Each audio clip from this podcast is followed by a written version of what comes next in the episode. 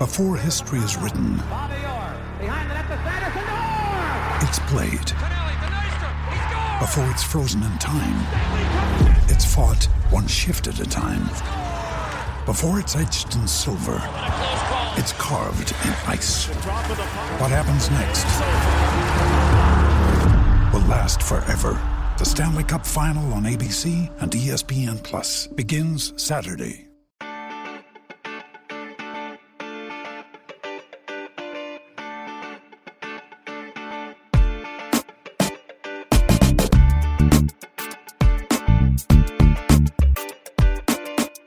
Desde el bar, edición miscelánea. Vamos a hablar ahora de algunas cosas. Eh, Luis Herrera está absolutamente obsesionado con Shakira. Ya, ya hasta vio eh, si le fue infiel a Piqué, a Piqué, como yo le había dicho con.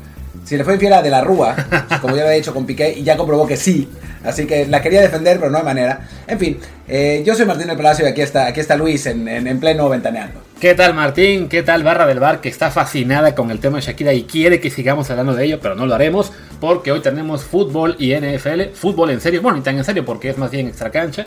Pero antes de eso les recordamos que nos sigan en Spotify, Apple Podcast y muchísimas apps más. Si es en Apple Podcast, también déjenos por favor un review de 5 6 con comentario para que más gente nos encuentre. Y también busquen en Telegram el canal Desde el Bar Podcast, donde ya saben, este fin de semana les vamos a transmitir muchísimas emociones deportivas.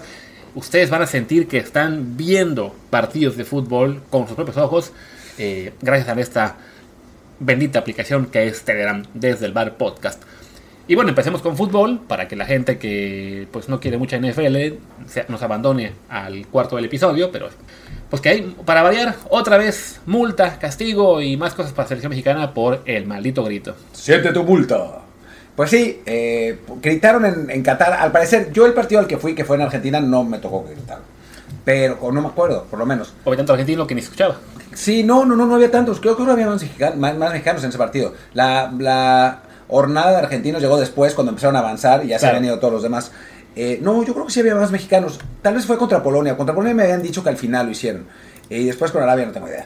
Pero bueno, el caso es que eh, ya, ya sancionaron a México con un partido a puerta cerrada y nos pusimos de pronto a hacer cuentas cuándo podía ser el partido porque no tenemos ningún partido oficial, pero sí, resulta que tenemos en Nations League. Así que, que ahí es donde se va a De algo sirve, de algo va a servir esa bendita Nations League que será para, para que ahí pague la selección mexicana todos los partidos que le van a aventar a puerta cerrada, porque si no, puede ser en el Mundial. Que bueno, en el Mundial no creo, porque a fin de cuentas Ce- es... cero chances de Sí, que porque no, no, o sea, técnicamente no, imaginas? no es un partido en el que eres local, local, simplemente eres la sede, que es diferente.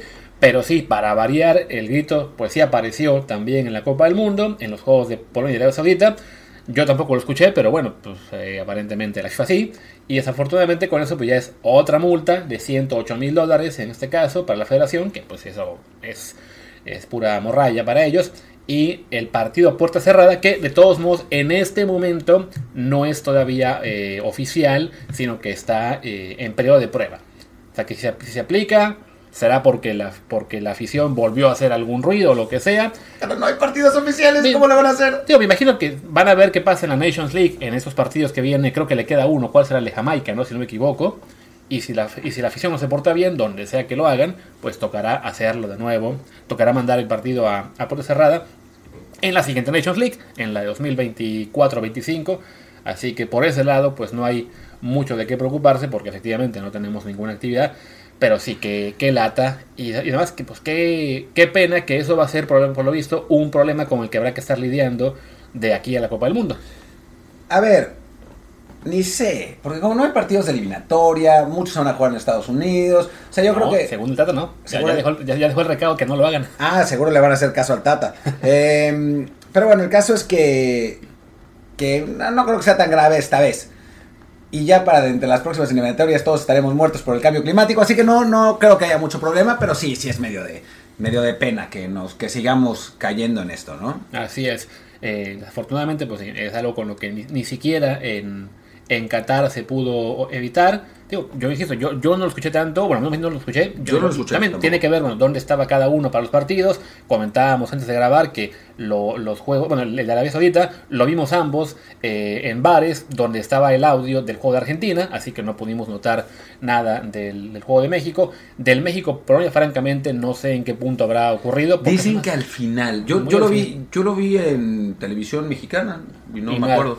Digo, a lo mejor se hicieron tontos nomás ya para no, no meterse en más broncas, pero sí, este, pues bueno, desafortunado y ahí está, ¿no? Además, fue un día de, de muchas multas y castigos porque también el INAI castigó a la federación también con una multa por recabar datos personales de una forma no autorizada cuando estaban intentando justo evitar el maldito grito en un juego eliminatoria. Sí, bueno. Seguramente lo hicieron mal de alguna manera los de la federación. Tampoco es que sea una multa así brutal. eh, en fin. Digo, esto fue por los partidos contra Costa Rica y Panamá, que fueron en enero. Bueno, 30 de enero, 12 de febrero. Ahí llegó la comida de Martín, que por la magia de la edición ya está aquí de vuelta con no sé qué habrá pedido, espero que comparta. Sushi. Sushi, ah, no, entonces no, que no comparta porque yo no, no me gusta mucho el tipo de comida. Pero bueno, en temas de fútbol, ¿qué nos quedaba? Ah, bueno, que entramos que había una entrevista con Nacho Ambriz. Por ¿Qué? cierto, Luis, tendrías que comer aceite capullo. Ah, porque el aceite, capullo. Aceite capullo, sí, por favor. Aunque no lo escuchen al arranque del programa, todavía les recomendamos aceite capullo. ¿Cómo les recomendamos? Bueno, a Nacho Ambriz, la verdad es que no lo recomiendo para la selección, pero ahí está también de candidato. A mí no me parecería mal, pero no es que tampoco me entusiasme muchísimo. Y de hecho, de eso se queja el penacho, ¿no? Así es, es- se queja de que son pocos entrenadores mexicanos en la liga y que no le gusta que digan que el técnico mexicano no está preparado, aunque matiza, porque en mi caso se equivocan. Lo cual básicamente está reconociendo que la mayor parte de técnicos mexicanos no están preparados. Sí, menciona a Jimmy, menciona a Luis Pérez. eh, y además es genial porque dice. Pues Luis Pérez vivió cuatro años en España. Después tuvo un fracaso en selecciones menores. Pero bueno, ¿quién no fracasa? pero, pero bueno, sí. El, caso es que sí hay técnicos mexicanos preparados, por supuesto. Y, Nacho obviamente lo es, ¿no? O sea, con experiencia en España, eh, tanto auxiliar como entrenador. eh, eh, Jimmy Lozano estudió aquí en España su trabajo, ya fue tercer lugar en, unos Juegos Olímpicos. Obviamente, obviamente están preparados. Ahora, ya que pide a, a Víctor Manuel Bucetich, nos vamos todos. O sea, si, si Bus es técnico de la selección, yo creo que es para, para tirarse de un, de un acantilado.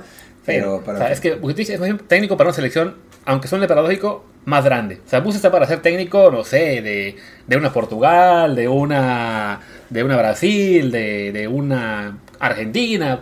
sí, que solo tenga que poner a sus jugadores Y y ya, que los tenga con- o sea, ese es el estilo de Bucetich, bueno, o, o por lo menos lo que le funciona, ¿no? Él dirige plantillas que son de la- del top 3, top 4 de la liga en la que está, los tiene contentos y con eso. Ya vimos que con Chivas, no era una plantilla top 10, top 12 máximo, que no y, es mucho. Y llena de chavitos caguen, caguengues, echaran desmadre. Y Bus es el técnico menos disciplinario del mundo. Exacto. Y justo con la generación que viene de, de jugadores mexicanos, eh, No, para no. Bucetich, más allá de sus logros y de que sí lo trataron muy mal cuando le dieron la selección, porque fue un partido, dos máximo. en- Dos partidos, Dos ¿no? partidos. Este, vaya, no, no es en este momento un candidato adecuado. Ya lo de Miguel Herrera, que tiene ahí su campaña fuerte en TUDN, eh, Jaime Lozano, que es quien probablemente tenga en ese momento un poco de ventaja, o, Nacho, se puede discutir su candidatura. Es cierto que sí hay cierta impresión a veces de que el técnico mexicano pues parte en desventaja contra el extranjero, incluso contra el extranjero que está en la propia liga, en este caso por ejemplo Almada, pero pues es por eso, ¿no? Porque muy pocos de ellos salen a prepararse, casi ninguno sale a competir a otras ligas y, la verdad es que bueno, así como hemos comentado que los jugadores más importantes del mundo están ahora todos jugando en Europa, pues también los técnicos más preparados, la mayoría, es porque ha estado dirigiendo en las ligas top del mundo.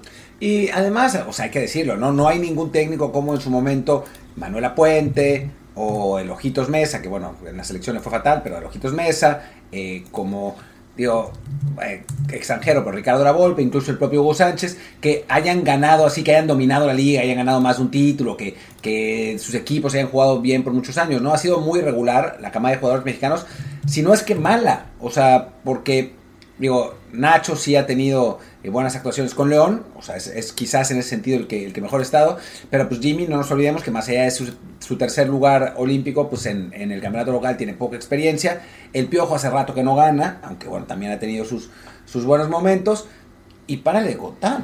Sí, no, es así como le pasó a la selección en este último ciclo, que hubo muy poca renovación generacional, pues con los técnicos ha sido lo mismo, ¿no? Todo esto va también de la mano de lo que hemos comentado antes, de que no hay entrenadores mexicanos. Bueno, más bien, los jugadores de la selección, los importantes, no se están dedicando a ser entrenadores. Estaba yo pensando otro día, bueno, en quiénes han sido las estrellas de básicamente las generaciones que empezaron con 94 en adelante.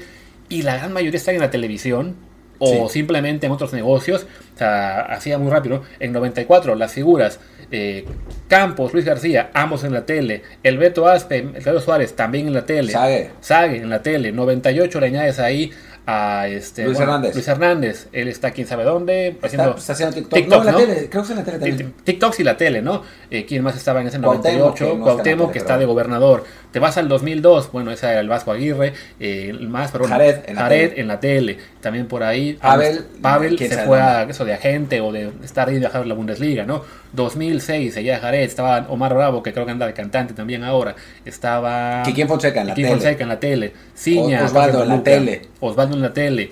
eh, Rafa Márquez, ese sí, pero le tardó, le- se tomó un montón de tiempo. Bueno, en parte porque su carrera fue muy larga, pero le tomó un tiempo el empezar ya a dirigir, ¿no? Y eso en España en una categoría inferior. Y también fue directivo antes, recordemos, Sí. en, en Atlas. Y está, en la te- y en la tele, o sea, lo, lo han tentado para que haga en televisión, ¿no? Sí, 2000, Loza- Lozano y Pineda, eso sí, entrenadores. Sí. Eh, que a Pineda no le fue muy bien en la MLS en su primera temporada. sí, ¿no? más o menos. Pero bueno, Lozano, bueno, tiene ese detalle de- del. Bueno, no detalle. Es el logro importante de, Pequeño la- detalle. de ser medallista olímpico. Te vas a la de 2010. Y bueno, ahí todavía son muy. Ya, ya son. La mayoría siguen activo.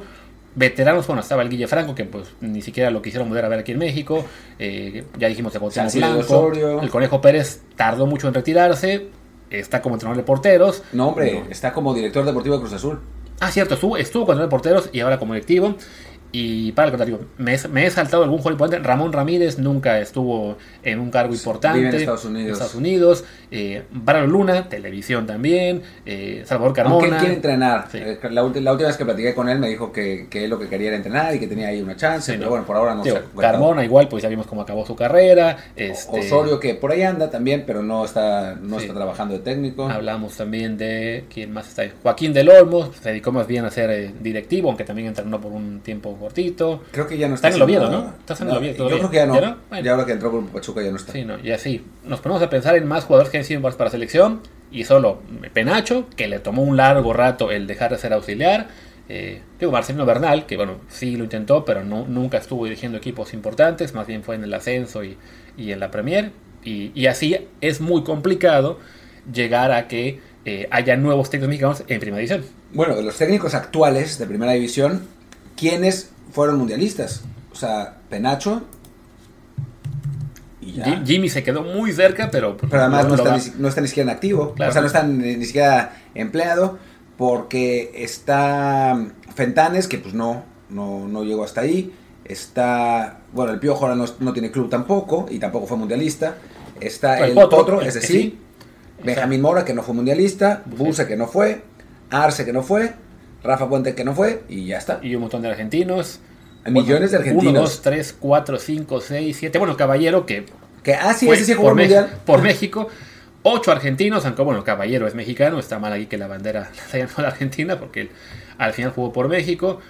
Andrés Jardine, que fue con Brasil, que ganó él, los Eh, Olímpicos. Sí, Ya ni me acuerdo, o sea, lo trajeron, pues, aunque había, había ganado, creo que. pero no fue mundialista. Sí, no, no. Pero bueno, como entrenador, como entrenador técnico de la, de la Olímpica, que fue. Sí, fue campeona, ¿no? Sí. Nos ganó en semifinales. Y bueno, el chiste es que sí, así es muy complicado que haya renovación, porque lo hemos visto, ¿no? Los equipos no se arriesgan con jugadores mexicanos. Con técnicos. Con técnicos, no, jugadores que fueron medianos y que luego son técnicos, ¿no? Salvo circunstancia muy especial. Olvidamos a Palencia, que él sí ha sido entrenador, sí se preparó en España y todo, pero no le fue bien eh, en la primera división. Vaya, básicamente es el tema, ¿no? Que tiene que haber no uno o dos por cada generación, sino seis o siete para que al menos un par eh, echen raíces como, como técnicos de primera y ahí sí haya más opciones reales para la selección. En fin, pues sí, el asunto es que vamos a ver qué pasa con la selección nacional y ya dejemos el fútbol porque pues creo que no, no da para más. Y porque Eh, seguramente muchísima gente quiere que hablemos ya por fin de NFL. no, muchos se van a ir, está, está claro, pero bueno, gracias por quedarse hasta aquí. Simplemente decir, para no cerrar totalmente con el fútbol, que pues el rumor de Lines a Tigres toma fuerza. Vamos a ver si, si termina siendo así, según fuentes en España, citadas por Kerry News. em, eh, Betis quiere 7 millones de dólares por él. A ver si, si Lainez, digo, si realmente Tigres quiere pagar eso, porque es Tigres, eh, por un jugador que pues ya tiene ahí a Tobán. No entiendo para qué van a llevarse a Lainez también, pero. Tío, tiene que ver mucho también con el hecho de que, con- así que se quiere reducir extranjeros en la liga, pues todo club necesita tener por lo menos 3-4 mexicanos que puedan ser parte del 11 base y a lo mejor deshacerse de otro jugador extranjero o poner en otra posición, ¿no? Pero bueno, esperemos que, que Lainez tenga paciencia y aguante ahí la, la tentación y mejor se quede en, en- hablando de que el Zaragoza lo había buscado, Pues vaya préstamo, que es segunda división, pero bueno, claramente tiene que dar un paso atrás en cuanto al nivel del club para poder jugar. Zaragoza es más bien como tres pasos atrás, pero bueno, en este momento lo que urge es que juegue.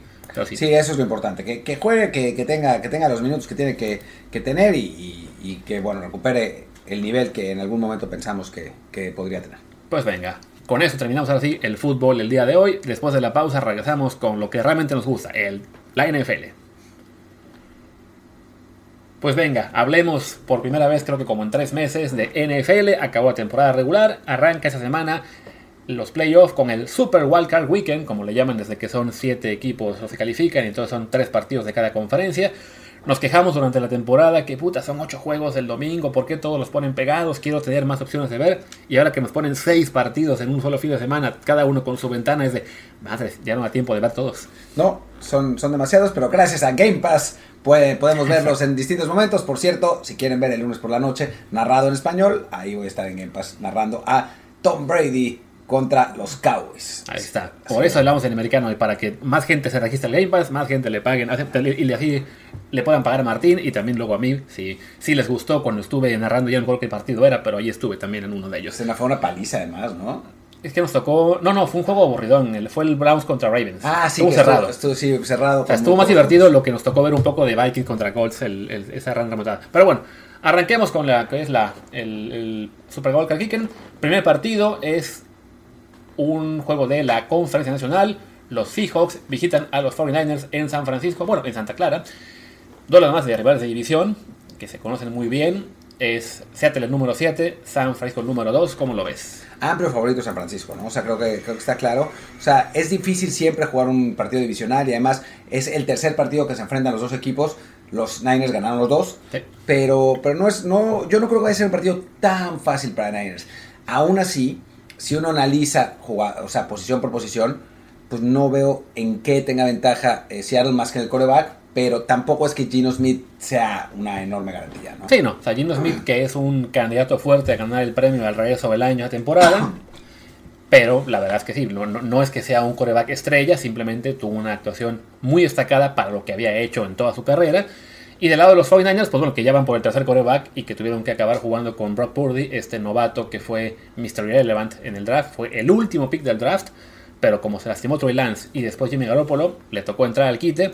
Y claro, los Niners son un, un equipo con un plantel tan vasto, con muchas armas a la ofensiva, y un coach como Kyle Shanahan, que es eh, considerado un genio de, de la ofensiva, pues su, su ofensiva es básicamente un cheat code para los corebacks. O sea, puedes, con que tengas un coreback que, que no la cague, funciona, y con Purdy hasta ahora ha hecho eso, ¿no? Incluso hay quien señala que está jugando a, a nivel ace- aceptable, ¿no? O sea, no solamente que le da el balón a McCaffrey o a Divo para que ellos hagan todo. Bueno, los aficionados de, de los Niners quieren ponerlo como novato ofensivo del año, lo que es una, ver- una verdadera Un vergüenza. Jugó seis partidos eh, y es un coreback que sabemos que, que es limitado, ¿no? Pero está funcionando dentro de esa ofensiva y la verdad es que esa ofensiva está, como bien dice Luis, para limitar errores. Y si limita esos errores, tiene además tanto talento entre McCaffrey, Divo Samuel, George Kittle, Brandon Ayuk, en la defensiva, ¿no? Nick Bosa, que pues se ve muy complicado que, que Seattle pueda hacer algo. Este safety que es el nuevo Polamalu, el Ufanga, Ah, aparte sí. lo, lo consideraron ya All Free, Pro. Free Steam All Pro, claramente es un jugador que ha, ha- le ha ayudado entre, o sea, entre él, Fred Warner y Nick Bosa, tienen una, bueno, una, sí, vertebral, digamos, en la defensiva muy, muy buena. Y es lo que hace que bueno, los Niners sean favoritos por muchos, por 9.5 puntos. O sea, en una semana com- común y corriente sería la línea más alta de todas. Pero bueno, ya veremos esta que viene otra. Y aparte porque Seattle, su punto débil es la defensa terrestre, que es pues justo eh, lo, que hace mejor San Francisco. Entonces creo que aquí sí coincidimos los dos que va a ganar los Niners sin mayor problema. La única, el única duda es si cubren el spread, pero nos da igual. Sí, nos un... Eh, Chargers contra Jaguars, quizás el más parejo de todos. Eh, una... Bueno, los Chargers hoy se llevaron la, noticia de que Mike Williams, que de por sí ya tenía problemas de espalda, se fracturó eh, una, una vértebra, me parece.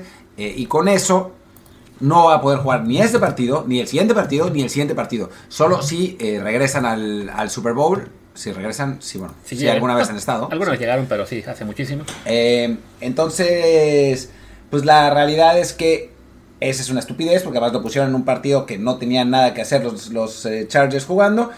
Y eso limita un poco el, arsenal de, del equipo de, de, Los Ángeles, aunque la verdad es que Joshua Palmer lo ha hecho bien cuando Mike Williams no ha estado, para pues no es el mismo tipo de jugador. Fuera de eso, parece que están los dos completos y es un partido pues eso, muy parejo. Para mí, ligeramente mejor el equipo de Chargers, pero como se juega en Jacksonville, difícil saber, ¿no? además que, que Jacksonville es un equipo que cerró muy bien la temporada, que había que bueno, que poco a poco ha ido el coach Doc Peterson, que recordemos es un coach que ya ganó un Super Bowl con Filadelfia hace unos años, marita sea, porque se fue a los Patriots. Perfecto, eh, gran, gran resultado. Pero bueno, que le dio la vuelta a una franquicia que había sido la peor de la liga, literalmente en dos años consecutivos, en 2020 y 2021, que tuvieron el año pasado a Urban Meyer, que es el peor coach de la historia quizá de la liga, y que bueno, ahora con que ya consideran un coach no solamente competente, sino bueno, eh, ha aprovechado para que el equipo poco a poco vaya mejorando su nivel. También les benefició el desplome estrepitoso de los Titans, que perdieron creo que seis consecutivos o algo así en el cierre de la temporada. Precisamente vencieron a Titans para meterse a la, a la postemporada, pero bueno, vienen en muy buena forma, han ido ganando partidos.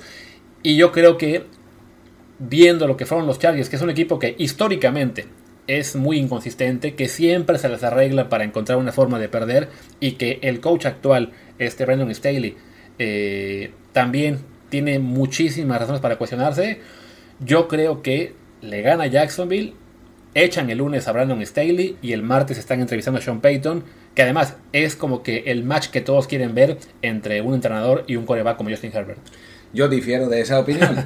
Yo creo que va a ganar eh, Los Ángeles. Sí, San Ángeles. Yo creo que va a ganar eh, Los Ángeles porque me parece que es mejor en todas sus líneas. Y tiene un jugador como Nick Bosa que no tiene. Como Nick Bosa, otra vez. Como Joey Bosa. No, ya dije Nick Bosa en el Trenton pasado, no sé qué traía. Eh, Joey Bosa que no tiene el equipo de, de Jacksonville y que va a aterrorizar a, Trevor Lawrence. Que, tienen a Joey Bosa y a Khalil Mack. Y a Khalil Mack, además. la, defensiva es, es muy peligrosa. Eh, simplemente yo creo que sí, en términos de cocheo, de momentum, de localía, me parece que le va a alcanzar a Jacksonville. Porque además, la historia pesa. Y la historia dice que Trevor Lawrence nunca, nunca en toda su vida ha perdido un sábado. Sí, Mr. Ni cuando juega en primaria. Sí, Mr. Mr. Chip uh, del americano. Pero bueno, en fin, el caso es que, que bueno, está, diferimos aquí en esta opinión. Yo creo que, yo creo que gana Los Ángeles y pues cubre porque gana por un gol de campo. Y la, y la línea es Los Ángeles por 2. Así es, 2.5. Según nuestro gurú, va a ganar por 6 los Chargers, así que ahí está, aunque no está muy, muy confiado él. Y bueno, esos son los partidos de este sábado. El de los, el de los Niners es a las que es a las 3 y media tiempo de México. Y el de, que creo que son todos por Canal 5 o por TUDN, no me acuerdo. Sí, todos van por abierta. Todos van por tele abierta.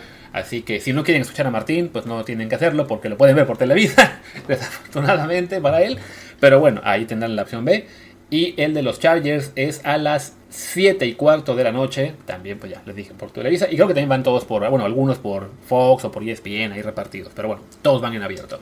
El primero del domingo es el más disparejo, la visita de los Dolphins a los Bills. No hay mucho que decir de este partido, salvo que hace mucho frío y que no sé cómo gane Miami. O sea, más allá de que es un, equipo que no es, de, no es de frío, sino de calor, y que va a ir, a congelarse a Buffalo, va a estar complicado, pues la clave está en que no tienen coreback, ¿no? Tienen a, Skyler Thompson, un, novato de séptima ronda, que, bueno, jugó un par de partidos, tres partidos creo, horrible, eh, que no tiene el nivel de Tua, por supuesto, ni tampoco de Teddy Bridgewater, que es el, coreback suplente, y que, bueno, pues lo ha tenido que jugar ese partido pues, porque es lo que hay, pero contra una defensiva que es élite como la de Buffalo y un ataque de Buffalo con Josh Allen y con, con Stephon Diggs y iba a decir Devil Singletary pero no tanto eh, pero, pero con un, ataque muy bueno como el de Bills pues, se ve muy complicado. Sí. Si acaso, la, la, posibilidad de sorpresa, que es mínima, de hecho la línea es 13.5 puntos, es que bueno, hablamos de una ofensiva que está dirigida por Mike McDaniel, que era básicamente la mano derecha de Kyle Shanahan hasta el año pasado, que como decíamos, esa ofensiva es un cheat code, ¿no? El coreback no está obligado a hacer gran cosa si tiene las piezas alrededor y Miami las tiene, sobre todo en el juego, en el juego aéreo, con este Tyreek Hill y Jalen, ¿no? Es que el nombre. entonces, bueno, en ese sentido, tiene apoyo. Desafortunadamente para ellos, no tienen tan. Bueno, no tienen juego terrestre. Es de las peores ofensivas de la liga por tierra, lo cual es paradójico con Mike McDaniel de coach. Y sí, eso le, le quita las posibilidades, ¿no? O sea, si tuviera al menos un poco de juego terrestre, te lo plantearías que había chance, pero sí, sin eso, seguramente Buffalo lo que va a hacer es eh, retar básicamente a Miami que tienes que lanzar y tarde o temprano se va a equivocar Thompson y seguro que va a ser más temprano que tarde. Pues mira, Skyler Thompson jugó dos partidos eh, de la temporada, ambos contra los Jets, e hizo 14 y 9 puntos. En realidad Miami hizo 11 puntos en ese partido, pero fue un safety al final eh, y pues no se vio muy bien. Sí, no. Y los Bills además, bueno, hablamos de que es un equipo de los más favoritos de esta temporada para hacer... El, el campeonato Super Bowl, hay quien los pone como el equipo que va a llegar al final, tienen aún eh, también el empuje anímico de pues, lo que pasó con Damar Hamlin eh, hace dos semanas, que afortunadamente ya eso eh, parece estar fuera de peligro, que es lo más importante, ya hay quien piensa, bueno, puede ser ahora más bien un bajón en cuanto a que todo el empujón anímico lo tuvieron el domingo pasado ante los Patriots, y que ahora en un juego diferente, con un rival aparentemente mermado, ya sin el temor a perder a su compañero, pueda haber pues sí, esa especie de bajón ya de, menos eh, impulso. Yo creo que además contra Miami no tienen que preocuparse porque sí, es un, es un duelo que con corebacks completos, vamos a decirlo así, habría estado interesante, pero con Thompson en lugar de Tua, no sé cómo. Yo eso hasta lo veo al revés. O sea, en el partido contra, contra Patriots tuvieron dos días en los que no pudieron entrenar realmente, porque estaban pendientes de, su compañero en el hospital. De hecho, hubo una declaración en el segundo día diciendo de algún jugador, no me acuerdo cuál, no sé qué hacemos aquí, tendríamos que estar Ahora que ya saben que está bien, entrenaron perfectamente, van a estar bien. Sí, puede que haya un poco de exceso de confianza, pero que no será tan grave. En fin, pasemos a la pausa. Y ahora el siguiente partido entre Giants contra Vikings, un partido en el que es favorito Vikings y por el récord Vikings sería enormemente favorito, pero en la práctica sabemos que ese récord es un poco una mentira, el, de los Giants también, ¿eh? pero, pero bueno, es un partido que pinta quizá más parejo de lo que el récord eh, indicaría. ¿no? Sí, no. Los Vikings son el equipo de, de 13 victorias menos respetado en la historia de la NFL. O sea, todo el mundo, eh, mucha gente los considera un fraude.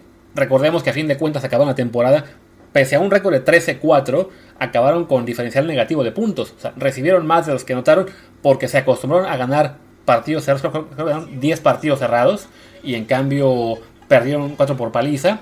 Entonces acabaron siendo ahí un, un problema. Martín está ahora viendo. No, quiero, una grabación. Es una grabación que quiero poner al final del programa, que es, especial para Luis Herrera, pero el puto Twitter no me deja, perdón. Twitter lo, Twitter está conspirando contra Martín, ya. Perdón Elon Musk, no quería decirle puto a, Twitter, pero sí, maldito. Por dejar de pagar el Twitter Blue, ves, ya, ya no te funciona como deberías. Pero bueno, hablamos de que los Vikings eso, ganaban por muy poquito muchas veces, perdieron por paliza 4 y este, pues sí, nadie, nadie los ve como grandes candidatos. Ya jugaron ante Giants en la jornada semana 14, 15 por ahí. Y fue un juego también muy cerrado. Como de costumbre. En el que vinieron de atrás y lo ganaron al final con un gol de campo de último segundo.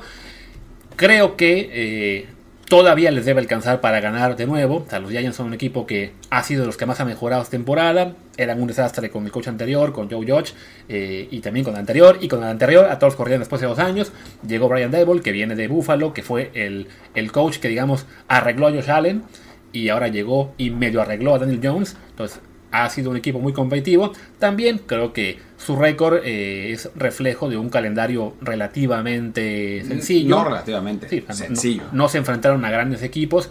Eh, cuando fue contra Filadelfia, perdieron, si no me equivoco, los, dos. Contra los Cowboys, creo que sí ganaron uno, pero cuando no me recuerdo si ya, ya estaba Dak o todavía Ya estaba Dak.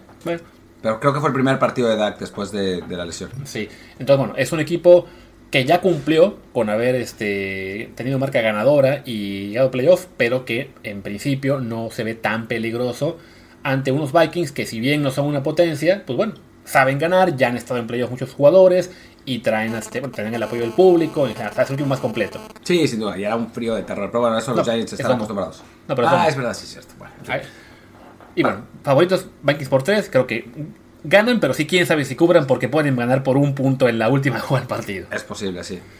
Siguiente partido, ese va a ser el de los, el de los Ravens en Cincinnati contra los Bengals. Una línea también muy despareja, los Bengals por 8.5 porque no está Lamar Jackson pues por sexto partido consecutivo ya. Me parece baja la línea, para como, como está la cosa. O sea, si Lamar Jackson con Tyler Huntley parece que sí iba a jugar, aunque eh, está, estaba lesionado, no jugó el- los últimos dos partidos que jugó Joshua Dobbs, eh, pero la realidad es que eh, Tyler Huntley tampoco, o sea, nosotros nos tocó narrarlo contra los Browns, jugó Sí. horrible, eh, los otros partidos también los jugó horrible, es, es un jugador muy limitado y están enfrentando a unos Bengals que son, pues para mí, quizá el segundo mejor equipo de la liga después de los Chiefs, entonces no veo cómo, francamente. Sí, yo creo que hay en esta en estos playoffs cinco equipos que lucen como reales candidatos, o sea, que, que son los que en general todo el mundo menciona como que pueden llegar al Super Bowl y ganarlo, que son los Bengals, los Chiefs, los Bills, los Eagles y los Niners. Los Ravens son un equipo que siempre está ahí, siempre compite, siempre se le ve como candidato, pero sin Lamar Jackson, francamente, no, no se ve cómo. Este, y, y si bien les alcanzó para llegar a postemporada con marca de 17, no, fue un desplome tal como el año pasado, que también se lastimó Lamar y acabaron perdiendo como 6 en fila. Sí creo que los 8.5 de diferencia que están en la línea, pues son un reflejo de que, aunque sean rivales divisionales y los Ravens se hayan ganado un partido en la temporada, ese fue con Lamar. La semana pasada, cuando fue el juego, eh, que bueno, ahí sí los, los Ravens no jugaron con muchos titulares.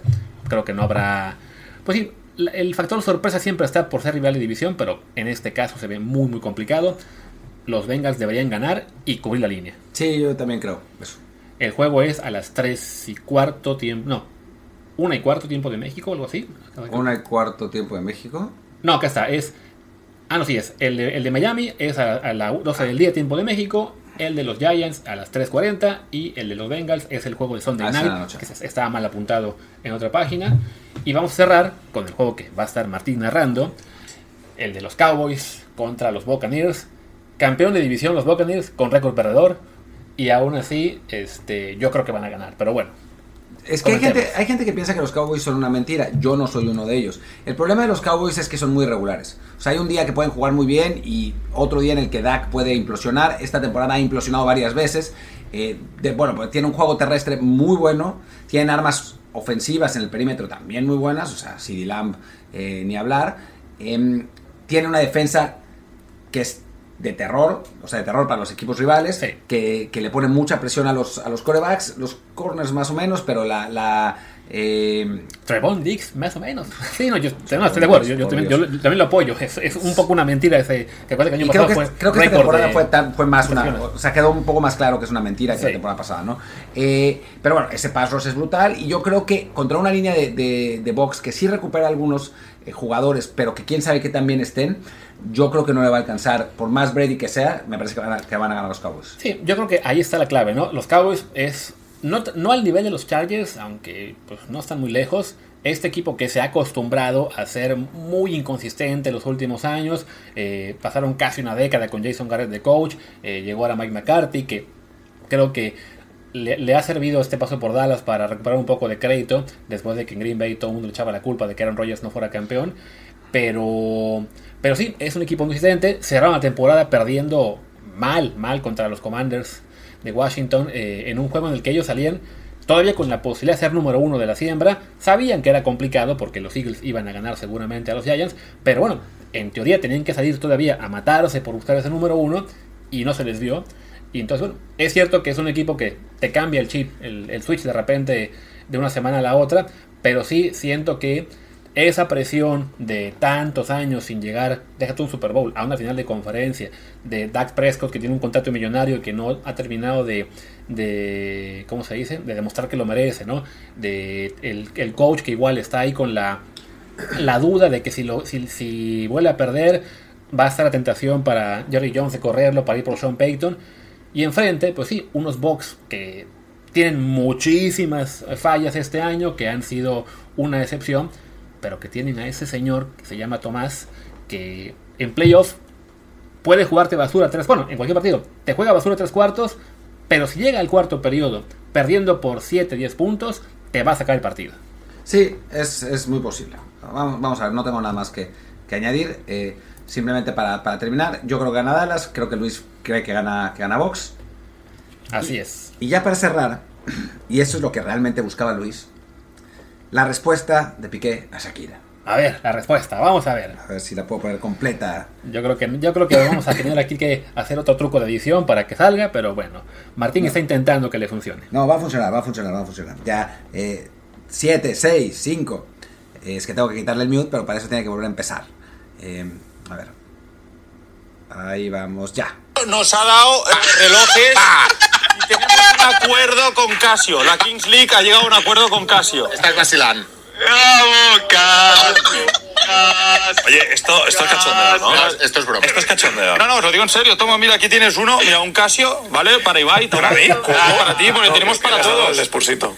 Eh, Casio nos ha dado eh, relojes y tenemos un acuerdo con Casio. La Kings League ha llegado a un acuerdo con Casio. Ahí está. Yo, yo creo que yo creo que la Kings League está hablando con la cuenta de Twitter que empezó con 3.000 seguidores y lleva como 150.000 por hacerse pasar por Casio. Pues Pero no, bueno, no ahí sé, está. no sé, porque la verdad es que sí tenían Casio todos, todos en, la- Eh, en el video. Bueno, eso cualquiera. vamos al barrio chino aquí y tenemos 14 relojes Casio cada uno. ¿Estás, estás insinuando que no, no has cambiado aún tu Casio por un Rolex? Todavía no. Eh, No puede ser. El, Ferra- Ferrari por el Twingo creo que va a tardar más. Eso sí está complicado.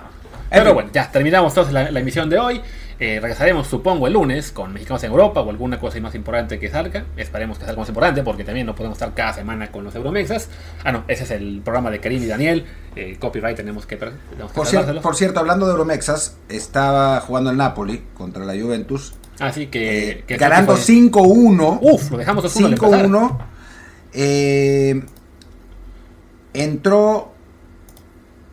El Chucky sí entró, como siempre. Ah, no, ¿No entró, entró? no entró. Esta vez salió Politano por Elmas.